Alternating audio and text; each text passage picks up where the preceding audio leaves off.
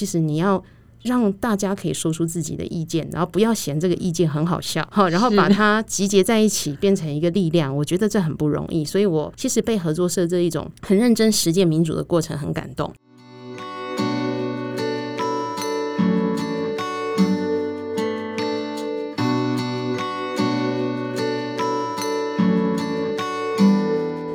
收听一篮菜真心话，我是合作社 Homestay 单元的主持人萧婉君。相信大家从之前的节目架上的大银亮国剧绿主张刊物官网的讯息知道，今年是主妇联盟生活消费合作社成立的二十周年。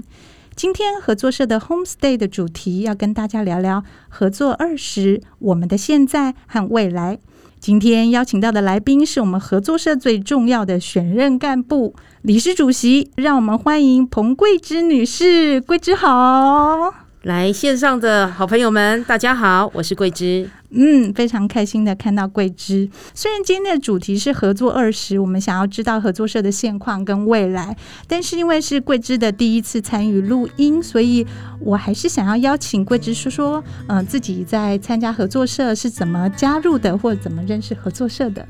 好，我认识合作社其实还蛮好笑的。我在我还没有结婚的时候。我就在我家附近的这一个探那个邻近的街道看到合作社，很好奇，因为我自己本身学社会学，所以很早以前就知道有一群妈妈和一群女性，中产阶级女性，竟然成立一个很特别的神秘卖菜组织。我去逛的那一年，刚刚好就是合作社正式成立的那一年，二零零一年。然后呢，我进去看了一圈，决定要买东西，结果店员跟我讲，很抱歉，你不是社员，你不行参加，所以我就跟他 say goodbye 了。然后到我正式加入，是因为我小孩子啊，那时候他刚满一岁多，然后呢过敏很严重，然后又不爱吃青菜，因为这个原因呢，所以我就在想，我有机会要来加入合作社，但我找不到时间，因为如果我们线上的伙伴知道的话，早年我们入社是要空出两个小时去听入社解说，你才可以成为社员的。然后呢，我好心的同学邀请了我们的王牌的解说员江淑丽，然后在社区开了这个解说。然后我在那一场的机会里面才听了入社解说，然后觉得很感动，因为我自己其实一直都有那个想象，觉得女性集结起来的这个社会力，我们可以用一种不同的方式来创造另类经济。听的时候很被吸引啊，又刚刚好我家儿子呢非常挑食啊，我很需要东西来做这个食物泥，所以在这个因缘际会之下，我就入社，而且就订了一篮菜。是，谢谢桂枝分享。那孩子有因为一篮菜做的食物，你胃口比较好，或者是？我觉得他解决了很多挑食的问题。我还是推荐我们线上很多的好朋友，不论你是社员还是非社员，好，我们的一篮菜真的很赞，不用农药，然后呢又低硝酸盐，绝对安全。然后呢，小朋友确实也会因为沾到一点点菜味，不会那么排斥菜。是我看过桂枝他儿子的照片，真的是头好壮壮，长得比爸爸妈妈还高了。好，以上是对一篮菜的广告啊，没有啦。好，继续我们要问一下桂枝说，你刚有提到说是孩子，那我们也理解说，从二零零一年你认识合作社开始，到什么时候你加入合作社？我在二。我啊、哦，那真的很久嘞！我孩子是二零零八年出生，我在二零一三年底我才加入合作社，是，所以从认识到行动其实花了一段的时间。那从你加入到选择参与合作社的这中间，就我所知，你就是有三个孩子嘛，所以你一定有很繁忙的育儿生活。那又就我所知，你参加了很多的社会运动。那我想了解，为什么你还要再选择参加合作社呢？我那时候我觉得应该真的是一个因缘机会。我因为当了全职妈妈，所以我有四年的时间非常认真当妈妈。那就算我前面参加很多社会运动，但是在那四年当中，我的生活里面只有小孩，而且呢，小孩有一个还是呃高功能社交障碍自闭症。是，所以呢，在那个四年当中，我跟我自己原本的议题其实也只能在线上参与。然后在加入合作社的时候，合作社那时候非常强调很多的教育。然后那在这个教育现场的时候，我就发现我带我的孩子去，因为我孩子又不能承受那个很巨大的声音。好，但是呢，呃，在新竹那一边，我们上课的时候带着小孩，我发现所有的伙伴都可以接受我带小孩。而且我也发现，就是那个上课的时间跟场地，其实对妈妈是很友善的。然后我自己才会觉得说，哎呀，我讲这么多年女性要有公民社会参与，但是我其实以前并没有营造这样的一个环境。我其实被这一点很感动，也很吸引。没错，没错，我自己也有经验可以分享。就是当你在育儿时期带着孩子去参加任何的公共活动，其实除非那是为亲子所设计的，不然就很容易遭到特殊的眼光。鄙夷的视线，对对对。那我想知道说，那合作社是怎么样打动你，让你决定要开始参与这件事呢？我觉得这个过程里面，其实很多看到很多前面的前辈，好，真的给予很多的机会。因为在合作社里面，以前我自己参与社团。我们要很努力去跟政府部门申请经费，因为台湾其实不会去捐钱给非营利组织，不像国外这样子。所以你做很多的倡议，要不然你就是跟政府单位申请，要不然就是你可能得花很多时间去说明你做的事情，争取社会大众募款。是，但是合作社我觉得非常吸引我，就是说他自己本身有自己自主的财源，他不跟政府拿钱，然后并且他在。进行这个消费交易之后，他还保留一个款项，让社员可以去做很多的这一个公共的参与，是啊，或者是说呢，在每一场会议当中培训，就是以妈妈为主，以女性为主，好，鼓励她发言，鼓励她讨论。所以你现在回想起来，就觉得大家讨论其实也没有专业到哪里去，是 就是一群很对，就是一群人叽叽喳喳在讨论说，哎呦，那个蛋怎么会变成就是利用利用量最差？那个损失怎么会卖不动？其实很好笑的一些话题，是，是。但是我自己觉得很感动，就是说合作社真的用很很不容易的方式在实践民主，即使呢很花时间，甚至有时候我们也会造成我们雇佣的资源觉得，这群人好烦，好多意见。好，但是我因为以前参加工会的时候，带领过很多妈妈进行这一个劳资争议的抗争，那我自己知道说，其实你要。让大家可以说出自己的意见，然后不要嫌这个意见很好笑，哈，然后把它集结在一起变成一个力量。我觉得这很不容易，所以我其实被合作社这一种很认真实践民主的过程很感动，而且我觉得真的是像我自己所想望的，就是我们自己有自己的经济力去发展这个组织。是，谢谢桂枝。刚桂枝有提到，在合作社的这样子的一个呃事业体里面，我们呃自立自主。刚也有提到说，他呃其实很喜欢合作社。这个民主治理的运作方式，那我也跟各位线上的听众朋友说明一下，就是说合作社在实践民主治理是一个很重要的原则的实践。合作社的民主治理是一人一票，不是一股一票。那呃，今天来受访的桂枝呢，她其实是所有社员里面共同选出来，承担最多、肩膀最重的选任的社员、选任人员。所以我想要问问桂枝，就是你从今年三月开开始就任以后，我知道马上就碰到疫情。然后也碰到很多，就是不论是社员端、社务端或业务端的挑战跟现况。那你要不要跟我们聊聊你从上任到现在的这个快转主席人生，跟你觉得现在合作社碰到最大的呃挑战是什么？我上任到现在，真的就像婉君讲的，真的非常的快转。我们疫情在五月十七号呢，以迅雷不及掩耳的速度呢来到合作社。然后呢，我们的利用量在过去的两个月，把我们一年预定的量都吃掉了。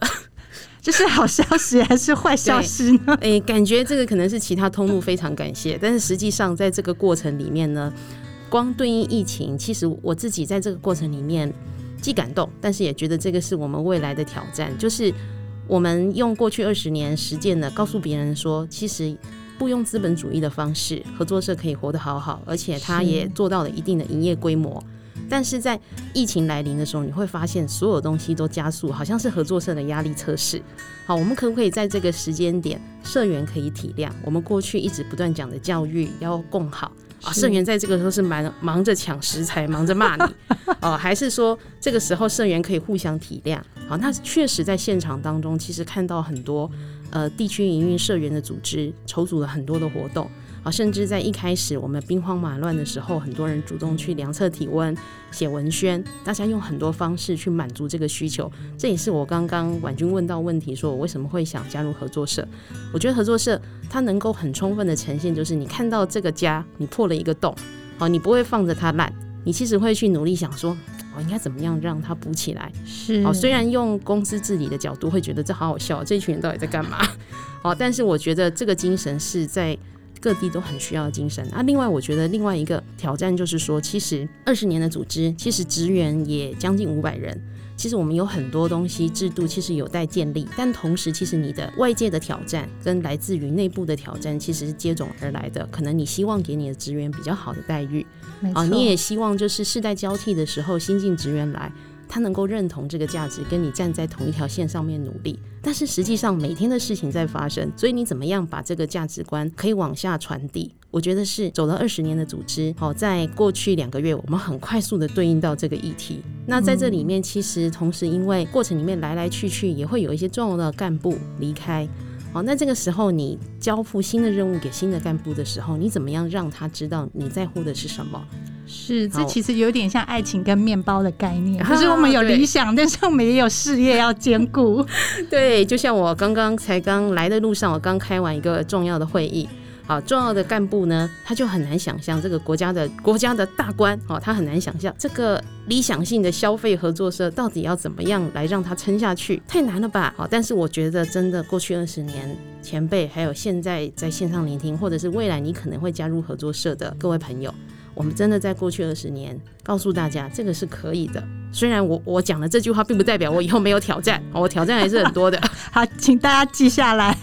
是可以的。那我们回过头来，我们就是因为合作社已经走了二十年，那我们也也观察到说，目前合作社社员的年龄比重落在比较高的地方，其实都是偏熟龄的社员。那程序上面，你刚刚有说到的这个沟通的问题，我们如何因应这个时代的变迁，将我们想要传达的理念，跟这个新时代的群众来所有所连接跟接轨，这个问题很好。我觉得就是说呢，呃，面对新时代资讯的流通，其实我觉得合作是要保持一个开放的心胸，就是让我们的资讯可以用不同的方式来传递。嗯，像各位现在正在收听的 Podcast，就是我们的很棒的职员想到的这个方式，可以去传播。那另外呢，其实我们既有的这一些纸本的文宣啊，或者是我们的官网啊，很多的讯息，它也是一种传播的方式。所以，其实我们在合作社里面真的是秉持着互助合作。终身学习的概念，像妈妈，我也是四十几岁，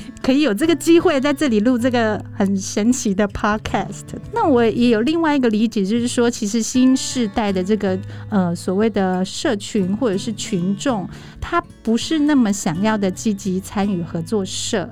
那对于合作社这个理念、价值的传承以及共同事务的理解，贵子有什么样的看待，或者是什么样的期待？我觉得我们怎么样去跟新时代有更多的对话，其实也像刚刚讲，其实合作社要保持一定的开放性，让年轻人或年轻没有参与过我们的世代，好知道合作社它在秉持的价值是什么。举例来讲，好在日本。好，他可能在疫情期间，其实有很多的年轻人遭遇这一个失业的状况。好，他们就会专门针对年轻人给予他的这一个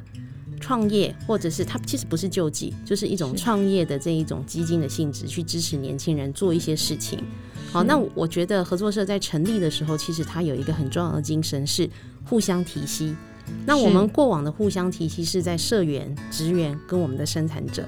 但是，其实，在新的时代，合作社也累积了一定的实力。其实，我们或许可以往另外一个方向做的，就是我们的互相提携，可以提携我们的年轻人，从我们支持他们去圆他们的梦想开始，然后从这个角度开始去想说，怎么样让他体会到合作社的好，并且他知道这个好不是来自于这个像传统政府部门写一堆计划，要交一大堆核销的单据这种方式来体会他的好。那我觉得一个是这个啊，另外一个是合作社。原本在坚持的，好，我们希望可以诉求环境永续的这个产品，这个是我们本业就应该努力的。那有可能就是这些年轻的世代，好，他从加入成为我们的社员，他就是单纯的利用。好，某一天当他可能有所感动，拿起产品来看的时候，他会知道，哎，我们从一而终，我们都是这么努力在看待我们每一个东西。没错，没错，我自己的观察也是，就是我们合作社很多的社员，他。当还没有成为合作社社员的时候，其实他或许就或多或少认识主妇联盟生活消费合作社这个组织。那他加入以后，到真的，呃，很认真的在利用，或者是说他从很认真的利用变成愿意投入合作社里面的公共事务来参与、来经营、来成为干部，或者是去投下神圣的一票。我觉得，呃，每一个人都有每一个人不同的进度或者是进程。但是其实，呃，总归一句就是说，其实每一个社员他来合作社里面好好买菜。然后好好在家里煮一顿饭，其实他就可以跟着合作社的脉动，然后让这个世界更美好。那我想问一下桂枝，对于这个未来二十年的呃合作社有没有什么样的想象或者是展望呢？哦，未来二十年的合作社呢，有什么想象跟展望？这这更是一个好的问题。好，未来二十年，我当然希望主妇联盟合作社是可以扩大社会影响力，而这个影响力是。呃，我们呢，其实目前我们的社员集中在四十五岁以上。那我们希望在未来的这一个二十年，其实我们也可以让年轻人来参与我们合作社，有更多的、更丰富的部分。那当然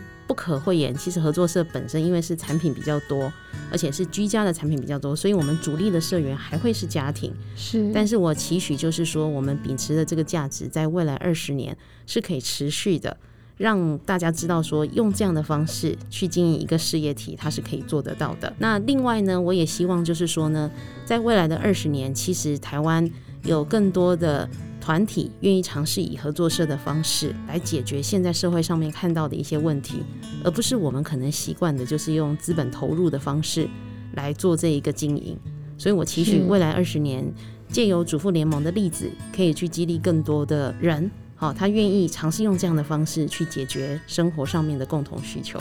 哇，这个理想跟目标，我其实也蛮期待的。经过今天桂枝丰富的分享，我想不论是资深的社员，或者是新朋友，或者是其实还没有入社，只是不小心滑到我们节目的朋友，我想对合作社都有更多的理解和认识。今天非常谢谢桂枝，也谢谢所有的听众。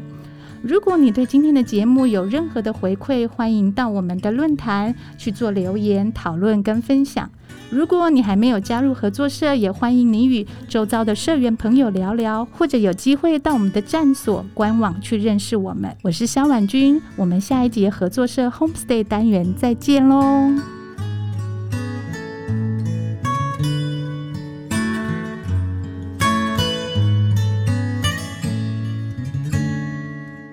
你最近都陪孩子读哪些绿绘本啊？你们家都如何处理剩食呢？台湾主妇联盟生活消费合作社官方论坛即将上线，这里是提供社员们凝聚声音、交流共学的线上空间。论坛分成五大主题：环境教育的持续、关怀在地的行动、耗损减量的实践、永续环境的挑战。以及共同购买的信任，快来告诉我们你的想法和经验，让下个二十周年更精彩！